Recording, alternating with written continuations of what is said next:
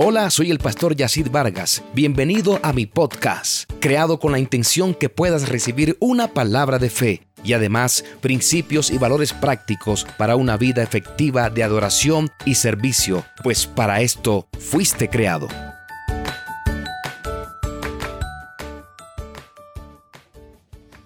Hola, hola, bendiciones, ¿cómo estás? Te saluda el pastor Yacid Vargas director y fundador del Ministerio y Escuela Sellados para Adorar y autor del libro El Diario de un Adorador. Es un privilegio para mí saber que has seleccionado este podcast para compartir conmigo estos minutos y edificar tu vida. Pero quiero invitarte primero a que escuchemos algo de música y en breve regreso con el tema de hoy.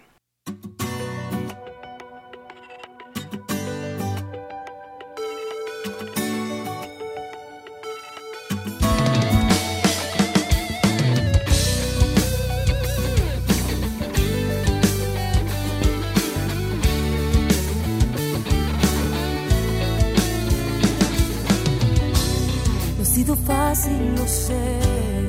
El camino tuyo es, no te rindas, ten fe. Te has visto alto subir y de repente caer, pero no es tu final,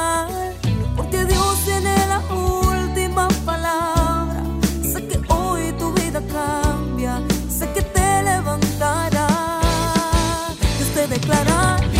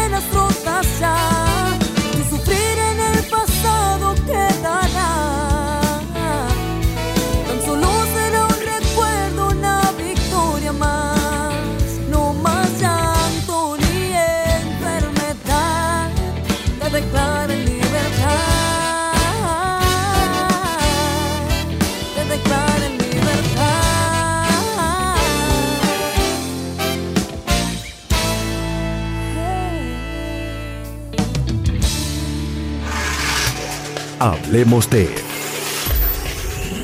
con Yacid Vargas en las plataformas digitales. Bien, quiero iniciar mi podcast de hoy con esta frase. Es una tragedia no tener a alguien que nos corrija o no aceptar que nos saquen de un error. La palabra del Señor nos enseña que nosotros somos hijos de Dios, y que el Padre cada día trabaje en nosotros hasta que Cristo sea formado. Y esta verdad en realidad nos da la confianza que Él terminará lo que un día comenzó. Pero muchas veces nosotros no nos detenemos a meditar en las formas que Dios usará para esto. Una de ellas es la corrección. Y al hablar de esto, como que nosotros quisiéramos buscar atajos o saltar episodios de nuestra vida en los que hemos tenido que ser confrontados, corregidos o expuestos a reconocer que algo no estamos haciendo de manera correcta. David, el de la Biblia, ese mismo, el rey de Israel, el dulce cantor de Israel, el guerrero de Dios, el hombre valiente, el hombre que tuvo la capacidad de disfrutar de tantas y tantas cosas de parte del Señor, escribió en el Salmo 141, en el verso número 5, algo que a mí me llamó mucho la atención y que me inspiró a hablarte de este tema. David escribe, considero una muestra de amor que una persona honrada o justa me regañe, aquí podemos usar la expresión me corrija. Sigue expresando este salmo. Para mí, sus reprensiones son como fino perfume o excelente bálsamo que no me hará daño. Observa qué interesante cómo David considera la corrección no como algo que le está haciendo daño, no lo mira como que alguien lo quiere destruir o que Dios lo quiere castigar. David considera la corrección como un perfume o un excelente bálsamo que no le hará daño, por el contrario, lo llevará a superiores niveles de vida. Cuando hablamos de reprender, una versión dice que el justo me reprenda. Cuando hablamos de reprender, estamos hablando de corregir, amonestar, reconvenir o regañar. Y en la Biblia hay muchos ejemplos con relación a este aspecto. Uno de ellos es Gálatas capítulo 2 versos del 11 al 14, cuando el apóstol Pablo, ese hombre que habla de las ternuras y del amor de Dios, también realiza un acto de corrección para enderezar acciones en la vida de Pedro. Dice así, pero cuando Pedro vino a Antioquía, me opuse a él cara a cara. No lo reprendió a través de otros, sino lo hizo cara a cara, porque él era digno de ser censurado, porque antes de venir algunos de parte de Jacobo, él comía con los gentiles, pero cuando aquellos vinieron, Pedro empezó a retraerse y apartarse porque temía a los de la circuncisión. Y el resto de los judíos se le unió a su hipocresía, de tal manera que aún Bernabé fue arrastrado por la hipocresía de ellos. Pero cuando vi que no andaban con rectitud en cuanto a la verdad del Evangelio, le dije a Pedro delante de todos, si tú, siendo judío, vives como los gentiles y no como los judíos, ¿por qué obligas a los gentiles a vivir como los judíos? El apóstol Pablo entendía que necesitaba ejercer su autoridad y su conocimiento de parte de Dios también para corregir. Quiero compartir en este podcast contigo algunos aspectos de lo que representa la corrección. Ser corregidos y corregir es una necesidad en todo ser humano. También es necesario comprender que no debemos resistirnos o menospreciar la corrección, al final, esta nos hace bien y la Biblia nos llama entonces bienaventurados. Eso dice Job capítulo 5 verso 17. He aquí, cuán bienaventurado es el hombre a quien Dios reprende. No desprecies, pues, la disciplina del Todopoderoso. La corrección también es una forma de Dios de mostrar su amor paterno. Alguien dirá, ¿en serio? Pues sí, así lo confirma Proverbios capítulo 3, verso 12. Porque el Señor a quien ama, reprende como un padre al hijo en quien se deleita. Es importante meditar y comprender que corregir es uno de los propósitos de la palabra de Dios. Y en esto tenemos que ser bastante claros que la palabra de Dios no es una forma de encontrar una palabra mágica, de encontrar algo que nos dé una, unos códigos para el futuro. No se refiere a eso. La palabra del Señor tiene un propósito de corregir Pablo reafirma esto en 2 de Timoteo capítulo 3 verso 16, cuando escribió que toda la escritura es inspirada por Dios y útil para enseñar, para reprender, para corregir y para instruir en justicia. Hay personas que prefieren no leer la Biblia porque saben que van a ser confrontados y corregidos por el Señor. También tengo que decirte que corregir es una dinámica que todo líder, bien sea un padre,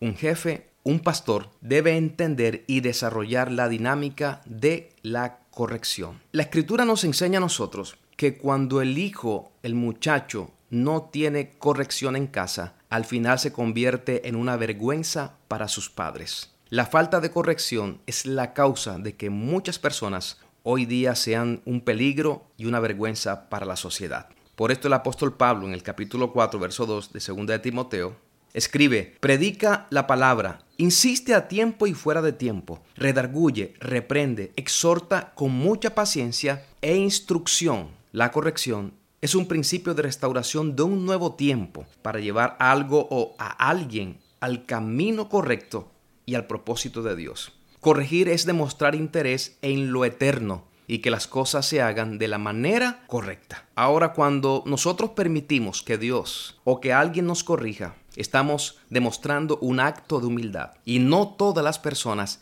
están dispuestas a ser corregidos en algún área de su vida. Cuando permitimos que nos corrijan, estamos dando un paso al crecimiento y a algo muy interesante y es a ser perfeccionados en amor. También es un golpe al ego y al orgullo.